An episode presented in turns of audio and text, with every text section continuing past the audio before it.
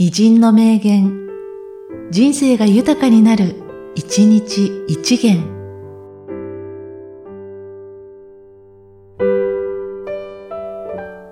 8月8日、植草仁一。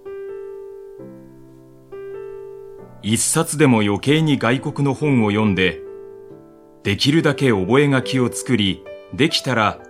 いつかこれを整理してまとまったものにして残したいのが私の唯一の野心である。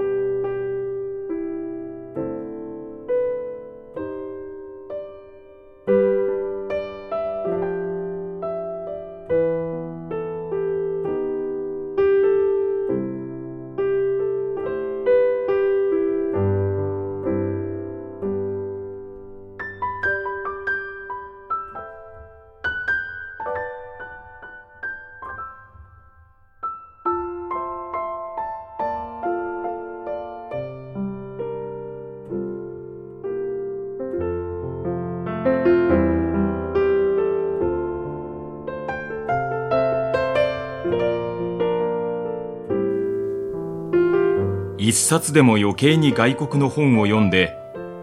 できるだけ覚書を作り、できたら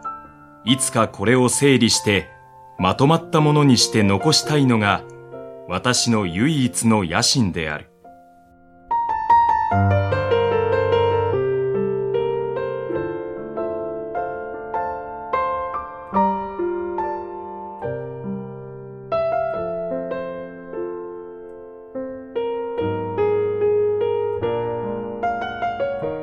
この番組は、